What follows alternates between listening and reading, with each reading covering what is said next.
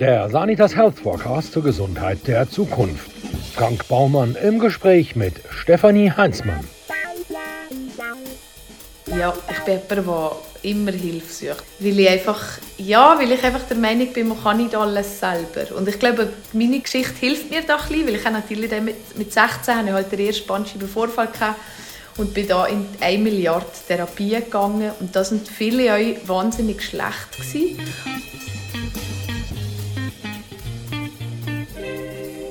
Stefanie Heinzmann absolvierte eine Ausbildung an der Handelsschule für Sportler und Künstler am Kollegium Brig. Sie wurde als Siegerin des Castingwettbewerbs SSDSDSSWEMU-GABRTLAD bekannt, der zwischen Oktober 2007 und Januar 2008 im Rahmen von Stefan Raabs Fernsehshow TV Total ausgestrahlt wurde. Heinzmann erhielt Auszeichnungen wie den Echo, den Komet und die Swiss Music Awards. Sie trat mit internationalen Musikern wie Tower of Power, Joss Stone, Ronan Keating oder Lionel Richie auf.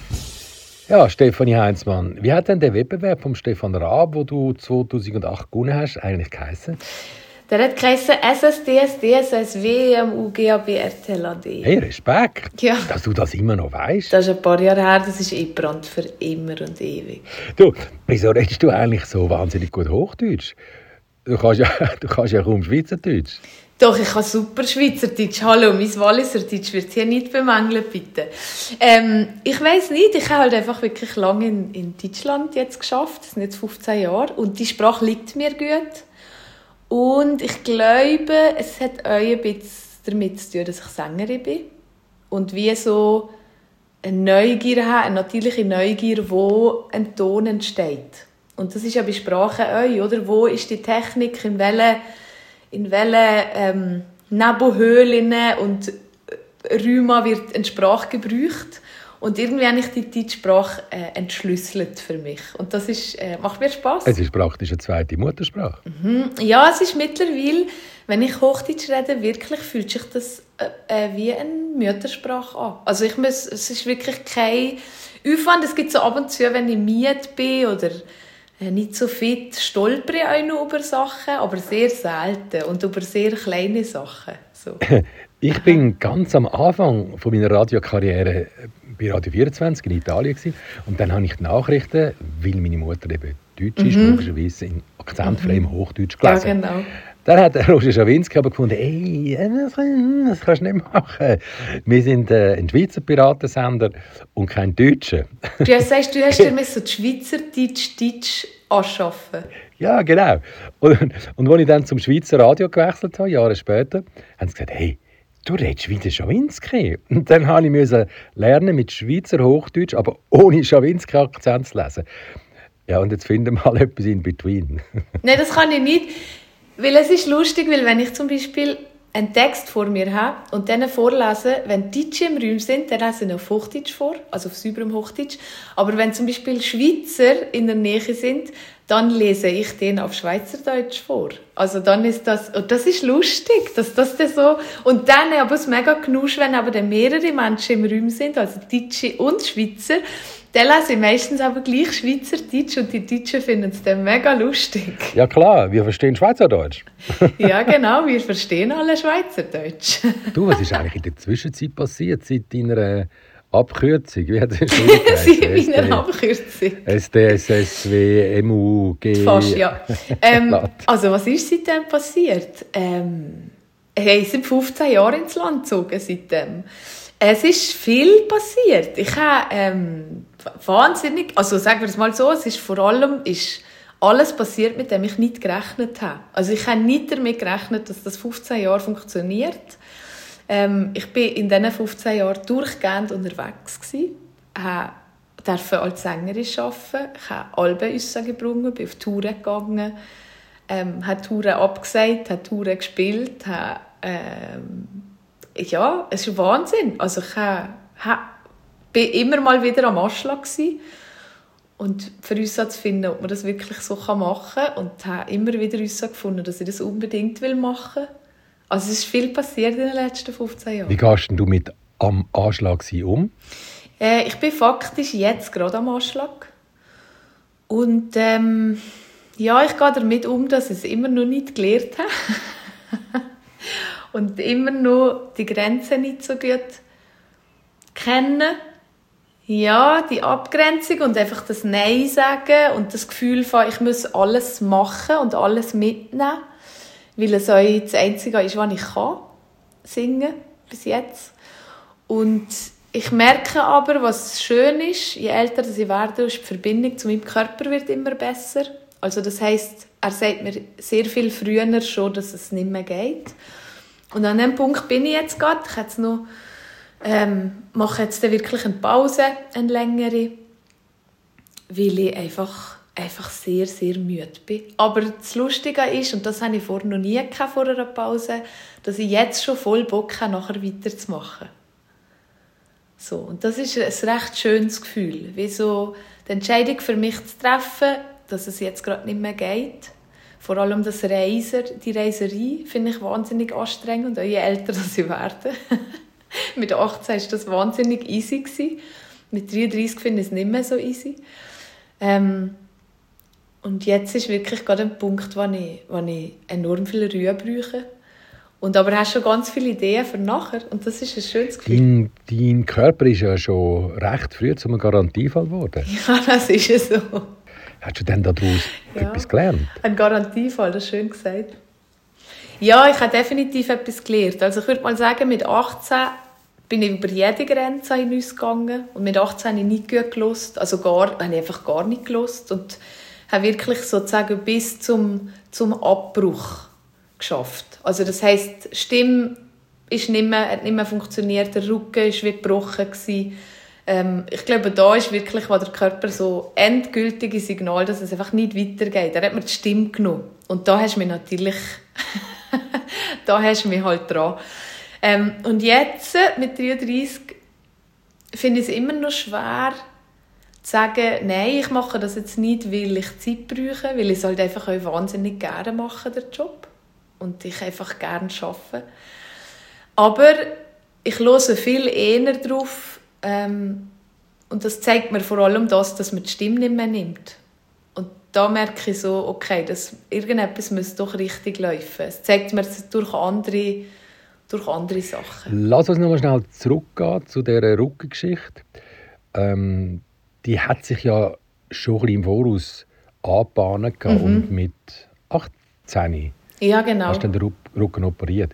Ist das jetzt eine Erleichterung oder äh, nur eine Zwischenstation? Äh, ich würde sagen, beides. Es war eine wahnsinnige Erleichterung in dem Moment. Also wirklich nach der Operation aufzuwachen und keine Schmerzen mehr zu haben, ist unglaublich. Ein wahnsinnig schönes Gefühl. Was war es? L4, L5?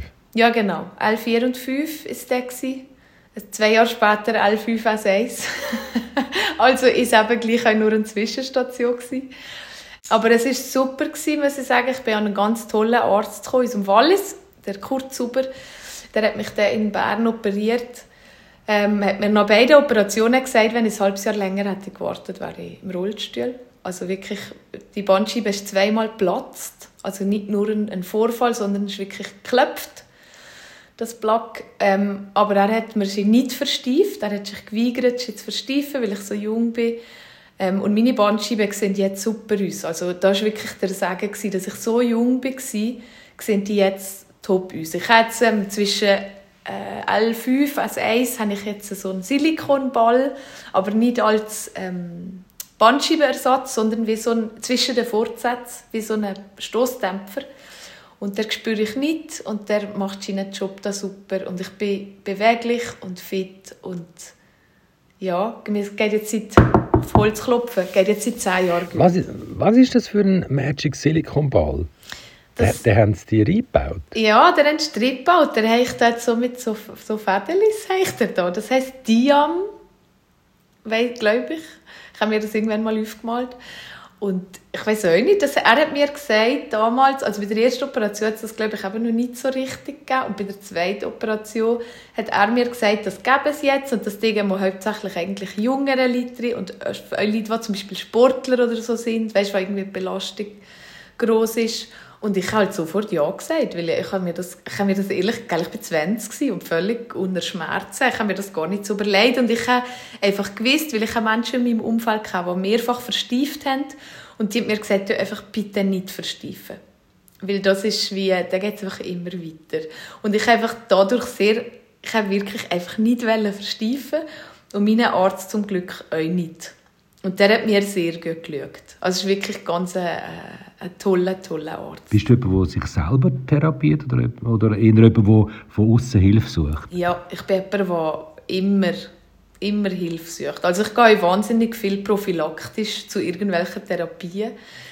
Ähm, weil ich einfach, ja, weil ich einfach der Meinung bin, man kann nicht alles selber. Und ich glaube, meine Geschichte, Geschichte hilft mir da ein bisschen, weil ich natürlich mit, mit 16 hatte halt den ersten Bandscheibenvorfall und bin da in eine Milliarde Therapien gegangen und da sind viele euch wahnsinnig schlecht gewesen. Und ich glaube, das hat mir wie so die Angst genommen. Oder wie das Bewusstsein darüber, dass auch nicht jede Therapie richtig ist für einen. Man muss das halt so ein bisschen ausprobieren. Und das ist das, was ich in meinem Umfeld halt viel spüre. Oder dann gehen schon mal zur Therapie und dann funktioniert das nicht so richtig und dann sagen ja, das Therapieren ist nichts für mich. Und da habe ich, glaube ich, einfach ein bisschen Glück gehabt, dass ich finde so, ja, das ist einfach noch nicht richtig.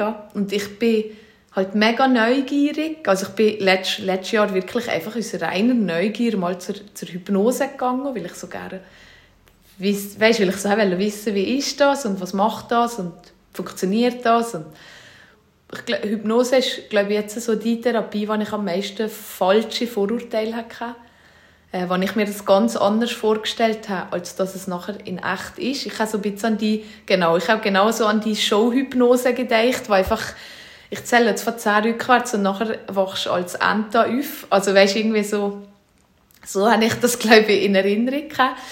Und ich bin dann ganz erstaunt dass ich drei Viertelstunde lang ganz normal drauf war und einfach geredet habe und und nachher aber im Nachhinein ist mir das Einzige, was mir wirklich ist aufgefallen ist, äh, ich kann sagen dass der Zustand gleich anders ist, wo der, der reine Wachzustand ist, dass ich in diesen 45 Minuten an absolut nichts anderes gedacht habe. Also nicht einmal sind meine Gedanken abgeschweift in «Oh, was muss ich eigentlich nachher noch?» oder hm, also weißt, irgendwelche Befindlichkeiten, das hat es nicht gegeben. Und das hat mir gezeigt, ah krass, anscheinend bin ich doch, es war anders als normal. Aber nicht, aber nicht äh, als gackerns Huhn irgendwo auf einer Stange. Du hast ja früher eine grosse Schwierigkeiten gehabt mit deinem Selbstwertgefühl. Also ich, ich das hat sich in der Zwischenzeit verwachsen, oder? Ja, ich muss sagen, jetzt mittlerweile voll. Also jetzt mittlerweile voll. Ich, ich bin wirklich äh, sehr wohl in meiner Haut und glaube, ich bin jetzt wie so einem völligen Normalbereich, dass das schwankt ab und zu und bin damit aber auch völlig fein. So, ich glaube, die Tage kennen wir alle, wo man sich einmal nicht so wohl fühlt, aber ich nehme das gar nicht mehr so persönlich und finde einfach, es gehört dazu.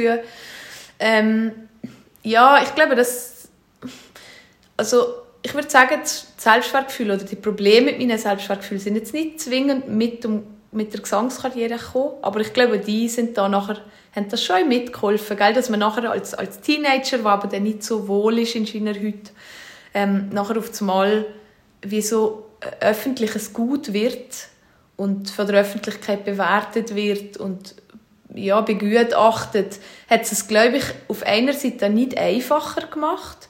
Auf der anderen Seite aber hat es, glaube ich, auch den Prozess wahnsinnig beschleunigt, dass ich mich darum kümmere. Also weißt, ich konnte es wie nicht so im Verborgenen behalten und habe wie gesehen, jetzt, äh, ich habe fast keine Wahl, ich müsste das anschauen, weil ich bin in der Öffentlichkeit und es ist, mir fällt es wahnsinnig schwer, ähm, beurteilt zu werden aufgrund von meinem Äußerlichen oder von Sachen, die ich sage. Und habe wie gemerkt... Ja, aber jetzt nicht mehr. Ja, also ich meine, das Internet, der Ton, der im Internet herrscht, ist einfach eine Katastrophe. Das haben wir einfach nicht gelernt. Das ist einfach... Äh, das ist wirklich toxisch, wenn man das so darf sagen. Aber ich tue mich mit dem nicht mehr abgeben. Also gar nicht mehr. Weil das eben, und das war genau der Punkt. Ich musste lernen, dass ich den anderen nicht verändern kann, aber ich kann mich verändern. Also ich kann wie an mir arbeiten, dass mir das einfach gleich ist. Oder dass ich mit mir einfach im Frieden bin. Und das habe ich gemacht. Und da habe ich viel Therapie gemacht und das viel angeschaut und mich viel damit konfrontiert, für es nachher schlussendlich einfach loszulassen. Das braucht aber auch so. extrem viel Energie, Initiative und Kraft. Woher nimmst du die denn? Ja, das, das ist ja so. Ja, ich glaube, ich finde eben euch, weißt du, oder so Therapien sind wahnsinnig anstrengend. Das hat nicht viel mit schöner Arbeit zu tun. Das ist wirklich so, dass sich mit sich selber auseinandersetzen und dann Trigger und Dämonen, die man dann hat. Das ist mega, äh, mega mühsam, aber ich habe halt in meinem Umfeld ganz tolle Menschen. Also ich habe eine tolle Energetikerin, also eine Naturheilärztin, die mir persönlich einfach immer sehr viel hilft. Ähm, und das schon seitdem ich 17 bin. Ähm, ähm, und eben probieren da so sehr viele verschiedene Sachen aus und ich glaube, Fakt ist, warum ich da dranbleibe und ich bin sehr oft sehr müde davon, das anzuschauen, ist einfach, weil ich überhaupt es nicht akzeptiere, Opfer von mir selber zu sein. Das akzeptiere ich nicht. Das werde ich niemals akzeptieren. Weil das ist, schlussendlich vom Tag ist es das, oder? Wenn ich auf eine Situation reagiere mit Überforderung oder Drama, dann ist das mies. Dann kann ich nicht der Situation die Schuld geben, weil die wird es immer geben und das wird nie aufhören. Aber ich habe immer die Wahl, ob ich da jetzt voll reingehe oder ob ich meinen Scheiß in den Griff kriege. So. Und das ist, das ist einfach die Wahl, die ich getroffen habe. Bist du glücklich? Ja, ich bin ganz glücklich. Warum? Ähm, ich glaube, das Glück findet man dann, wenn man das Glück nie probiert zu definieren, in alles muss perfekt sein. Weil das wird es nie sein. Es wird nie alles rund laufen. Aber ich bin glücklich, indem ich mir bewusst mache, dass ich, ich habe daheim, ich habe eine tolle Beziehung, ich habe eine tolle Familie, ich bin gesund, ich habe einen Körper, der mir sagt, dass er nicht mehr mag. Und das ist mega viel wert. Ich habe ähm, einen tollen Job. Ich habe, es sind so viele Sachen in meinem Leben gut. Und es gibt immer Sachen, die mich völlig überfordern oder Sachen, die nicht laufen und Sachen, die mich frustrieren. Und die aber haben nichts mit meinem Glück zu tun. Die haben nichts mit meiner Seele zu tun. Ah, du hast ja wollen, äh, Bestatterin werden. Ja. Das hat mich eigentlich wahnsinnig beeindruckt, muss ich sagen. Das ist ein bisschen außergewöhnlich, aber hat, hat mich sehr beeindruckt. Ich bin vor kurzem Probe liegen. Wirklich? Was geht Probe liegen? Auf dem Friedhof Silfeld. Ja im offiziellen Sarg. Also, mhm. ja, bequem ist es jetzt nicht gewesen, aber es schmeckt noch fein nach Sperrholz, wenn man drin innen ist. Ja, genau. Und es hat ein Feisterli, also falls man noch rasch etwas sagen Interessant. kann man aufmachen und kann man dann noch irgend, ja, etwas sagen. Mhm. Und der Reto Bühler, der für uns die Bestattungsführung gemacht hat, der hat eigentlich noch gut erklärt, dass ganz unabhängig, welche Konfession man hat, oder ob man gar keine hat, die Bestattung, also egal ob Feuer oder Erd oder Kompost, also das äh, sogenannte, die sogenannte Reerdigung, dass das äh, eine völlig pragmatische Angelegenheit ist. Absolut. Definitiv. Und ich glaube aber trotzdem, dass der Bestatter oder der Job oder grundsätzlich die Bestattung von einem Menschen immer, immer Wandel ist. Und das ist, glaube ich, äh, euch geschuldet von einfach der, der Generation, die jetzt kommt. Weil wenn ich eben, und das ist auch der Grund, warum ich mit dem Gedanken gespielt habe, Bestatterin zu werden. Ah, aber, aber du bist 16 gewesen, also nicht vor kurzem. Genau, richtig. Ja, genau, nein, das ist lange her. Ich habe mit äh, 13, zwischen 11 und 13 alle meine Großeltern verloren. Die sind wirklich gerade jedes Jahr jemand ist gestorben. Und ich war auf sehr viele Beerdigungen. Und ich habe die Beerdigungen ganz schlimm gefunden. Und das sind halt die, die alten Beerdigungen, wo irgendwelche todtraurige Gebete gemurmelt werden und es wird Hauptsache ja, erlösen sie von den Sünden. Und ich habe mich, ich habe mich, also ich bin also ich bin beleidigt gewesen, weil ich habe gefunden, meine Großeltern müssen doch nicht sich entschuldigen. Jetzt, nein, voll. Das, also wie, ich, ich habe das eine Frechheit gefunden. Wie ist ich so traurig, von diesen tollen Menschen zu verabschieden. Und ich habe das ganz schlimm gefunden. Und ich glaube, immer mehr junge Leute jetzt, oder, sind halt nicht mehr wahnsinnig religiös, aber haben trotzdem sehr einen starken Glauben. Und ich glaube einfach, dass sich das weiterentwickeln muss. Wir sind nicht mehr gewollt, gewillt, ische liebe Menschen zu ent oder zu entlassen mit so einem Trauerspiel. Weil, weil ich meine, Fakt ist, dass die Beerdigung nicht für der ist, der ist. Fakt ist, die Beerdigung ist für die, die da bleiben. So, sich zu verabschieden und das wir zu zelebrieren, die Trauer. Und das hat, finde ich, ja, ich glaube, das müsste sich einfach weiterentwickeln. Aber ich habe natürlich mit 16, ich war dann halt beim Bestatter im Wallis und habe mir das angeschaut und habe innerhalb von einer Stunde gemerkt, dass ich viel sensibel bin für den Job. Fakt. Also habe ich mir auch eingestehen Apropos Trauerspiel. Ja, schau mal zum Beispiel nach New Orleans.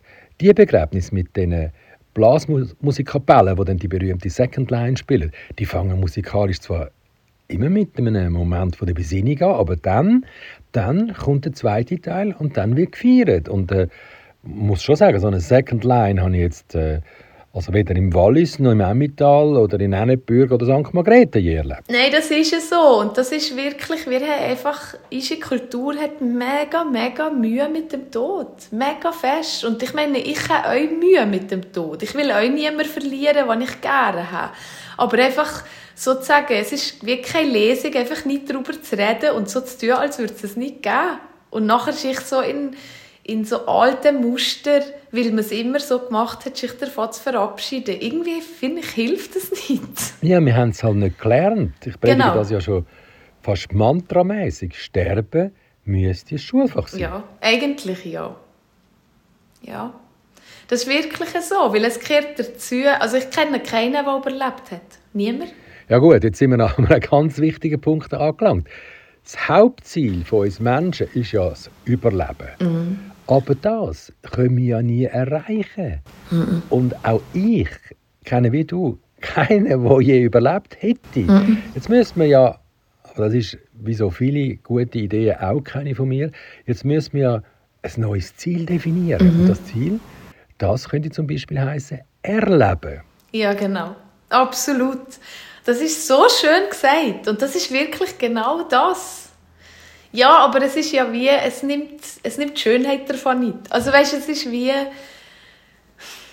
es ist ja wirklich genau das, man hat, man hat einfach so Angst vor dem einen, vor dem einen Moment, dass man alles vorher vergisst und das ist, das ist ganz, ganz schade, weil es ist euch kein, es ist euch keine Strafe zu sterben und das ist in unserem Gebrüche, in unserem Wortgebrüche so drin, oder? Das Warum er, warum sie und warum der und und findest so, das ist nicht, das ist nicht best gemeint. Da sitzt nicht oben ein Apper und sagt, du musst jetzt, du hast jetzt, also weißt, um das geht es gar nicht, aber man vergisst eben wirklich, wie, wie wertvoll die Zeit doch vorher ist. Es ist, ja, uns so zu fragil daran, weil wir wissen einfach nicht, wenn es so weit ist. Und das macht es halt höher speziell. Gell? Das macht es so, dass man gleich irgendwie so äh, darauf wartet.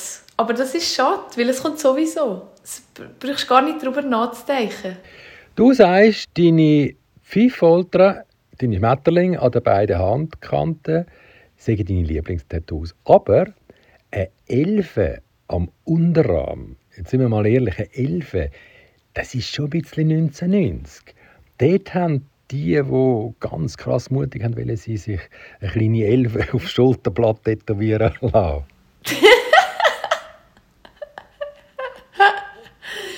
ich habe so gerne Elfen. Es gibt so Menschen in meinem Leben, die ich finde, sind auch so Elfen. Und Elfen ist einfach für mich so ein, ein schönes Symbol von von so Leichtigkeit. Und eigentlich geht das gerade wieder in das Thema, wo wir vorher gerade darüber geredet haben. Weißt einfach so, die Leichtigkeit im Leben zu behalten. Dass nicht alles muss ein Kampf sein und nicht alles muss schwer sein und man muss sich nicht gegen alles wehren. Man kann euch Sachen einfach fließen und passieren und euch Vertrauen darin geben, dass es das schon gut kommt, irgendwie. Und wenn es nicht gut kommt, kommt es halt irgendwie.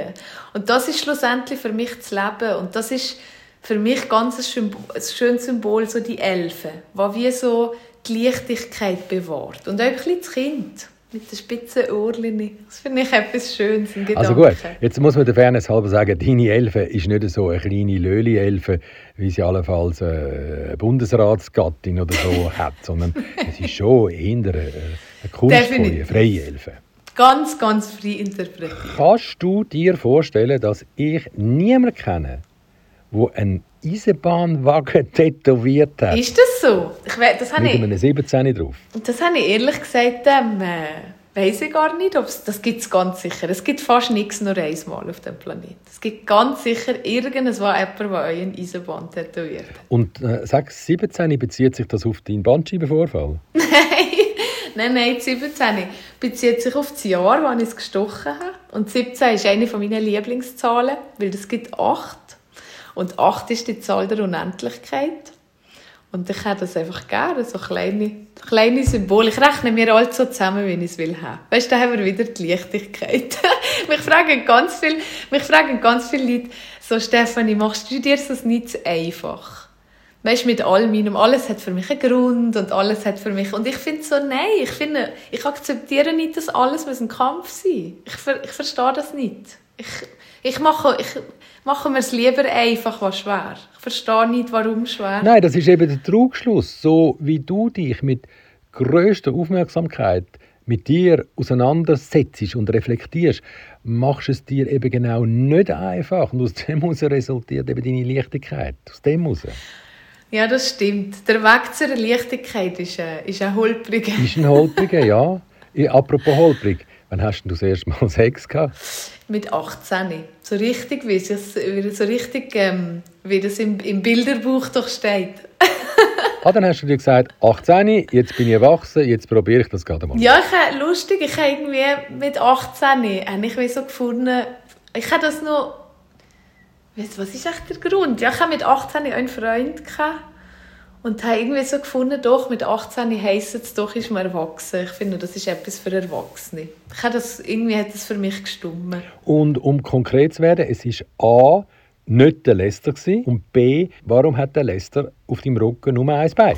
Der Lester ist ähm, ein Figur, die entstanden ist, tatsächlich ein imaginärer, äh, ein imaginärer Freund. Ich habe mit 16, zwischen 16 und 18 halt wahnsinnig viel Medikamente genommen, also sehr harte Medikamente, wirklich von Tramaltropfen bis Sirdalut und all das Scheiß. Valium haben sie mir eingetrieben und ich bin einfach zur Schule gegangen mit diesen ganzen Medicintus. Und irgendwann hat die sich natürlich gezeigt und da ist ein Monster bei mir aufgetaucht und der hat Lester geheißen und der hat nur ein Bein gehabt und ich vermute, dass der ein Bild von diesen Schmerzen einfach war. Weil ich habe mir immer gewünscht, dass man mir das Bein abnimmt, weil es so weh da hat. Und der Lester hat eben nur ein Bein gehabt und hat sich immer bei mir beschwert, dass ich mich nicht so so stelle. Der Vater von der Hazel Brucker, der Jawohl. Peter Brucker. Der ist Neuropsychologe und Professor für Verhaltensneurologie und mhm. er befasst sich mit dem Thema BID, also mit Body Integrity Dysphoria. Mit Menschen also, wo ein Körperteil nicht mehr wollen.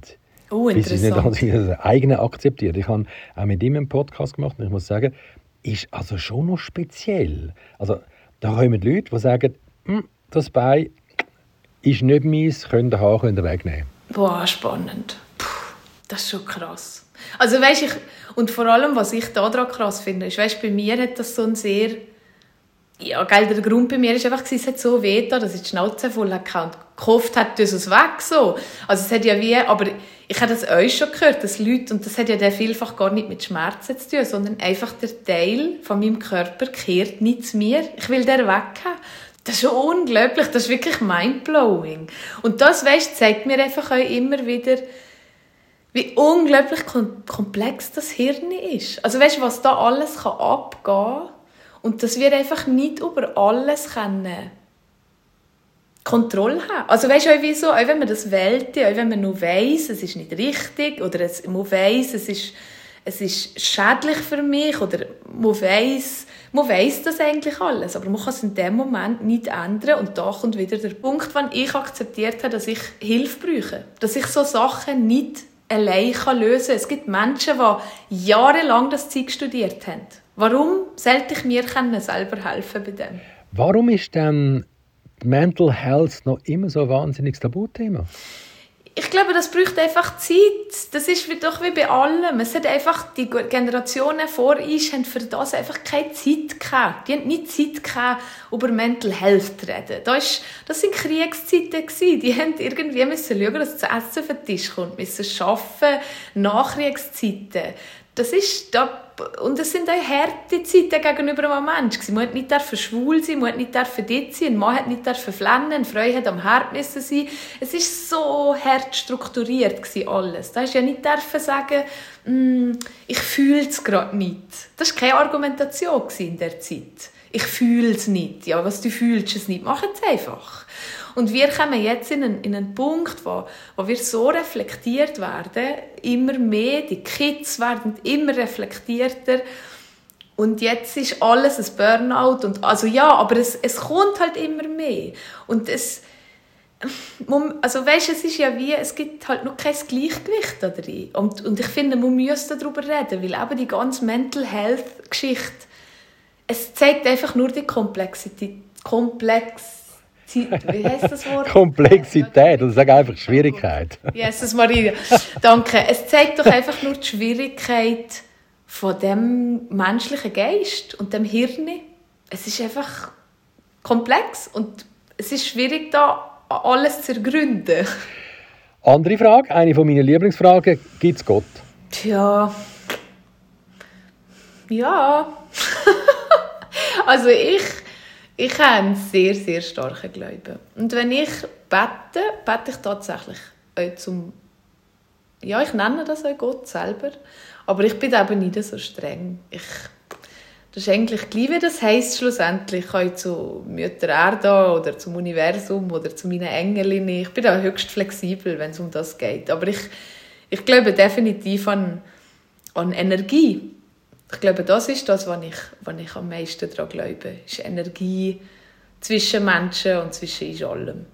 Also weißt, das ist ja der Fakt, die Idee von der Kirche finde ich wunderschön. Dass, dass die Gemeinschaft und das, das war ja eigentlich der Ursprung davon. Also eine Gemeinschaft, wo man aufeinander da ist, wo man aufeinander äh, aneinander denken miteinander, das Gemeinschaftliche. Das ist, das ist der Essenz. Aber es ist faktisch wird es ja nicht gelebt. Und darum habe ich Mühe mit der Kille. So, das ist der Punkt. Aber der Sens davon kann ich, finde ich, bringt das wieder. So, Kirche, jetzt wäre ein super Zeitpunkt, wieder an den Start zu kommen und mal daran zu denken, warum es auch eigentlich gibt. So, weil jeder braucht das. Die Kille ist doch fast ein bisschen wie die FIFA. ich meine, der Fußball an sich wäre ja spannend, Aha. aber die Sauereien der Funktionäre sind halt das Problem. Ja, Ja, und das ist genau das. Und das ist, oder eben der Sens davon. Top, bin ich voll dabei, mache ich, ziehe ich voll mit. Aber wie es nachher gegen, ja, gegen die Leute aus, ausgerichtet wird, finde ich es eben nicht so schön. Du, wenn wir heiraten? Ähm, äh, es steht nicht im Plan, sagen wir es so. Es steht nicht im Kalender. Ich finde, ehrlich gesagt, heiraten etwas mega Schönes und mehr so für... Ähm, ja, so... Ich finde das eben... Ich, ich bin ja ein bisschen altmodisch, bin ich eben gleich noch. Also ich glaube eben voll an Monogamie und ich glaube voll daran, mit meinem Partner bis meinem letzten Atemzug zusammen zu. Und das glaube ich fest. Und ich glaube, dass das auch eine Entscheidung ist, die man treffen kann. Teilweise nicht für jeden gilt das. Aber ich rede ja nur für mich. Ähm, und ich finde Heirat etwas Schönes, aber es ist jetzt nicht etwas, was ich finde, ich muss jetzt geheiratet sein, für dass ich eine richtige Beziehung habe. Also eben, ich glaube, jede Antwort, die ich dir gebe, egal wie lange das, Gespräch geht, wird auf Leichtigkeit uns laufen. Weißt du, wie ich meine? Dass es wie, man kann heiraten, aber man muss ja nicht. Das ist, man sieht, es soll leicht bleiben. Stefanie Heinzmann.